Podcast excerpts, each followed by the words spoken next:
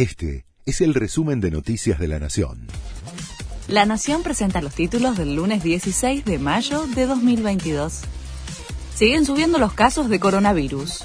El Ministerio de Salud informó que en la última semana se registraron 47 muertes por COVID y 33.989 contagios, el doble de los casos de la semana anterior, que habían sido 17.646.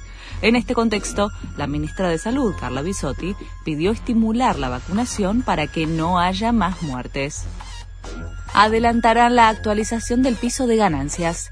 El ajuste estaba previsto para 2023, pero se adelantaría a junio o julio.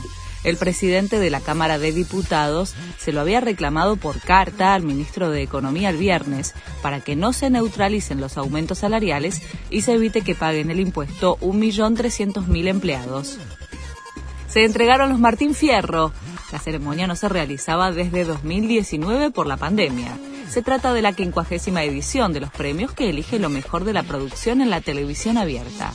Masterchef Celebrity ganó el Martín Fierro de Oro. Algunos de los momentos más conmovedores los protagonizaron Vero Lozano, La Peña de Morphy por Gerardo Rosín, Susana Jiménez y el homenaje a Diego Maradona.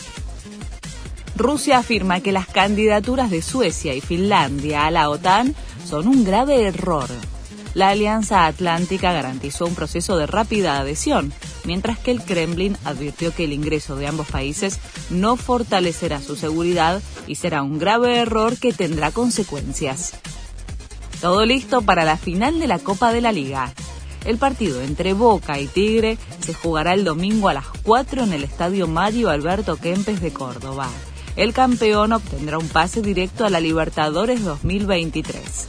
Boca se impuso en la semifinal a Racing y Tigre a Argentinos, ambos en la tanda de penales. Este fue el resumen de Noticias de la Nación.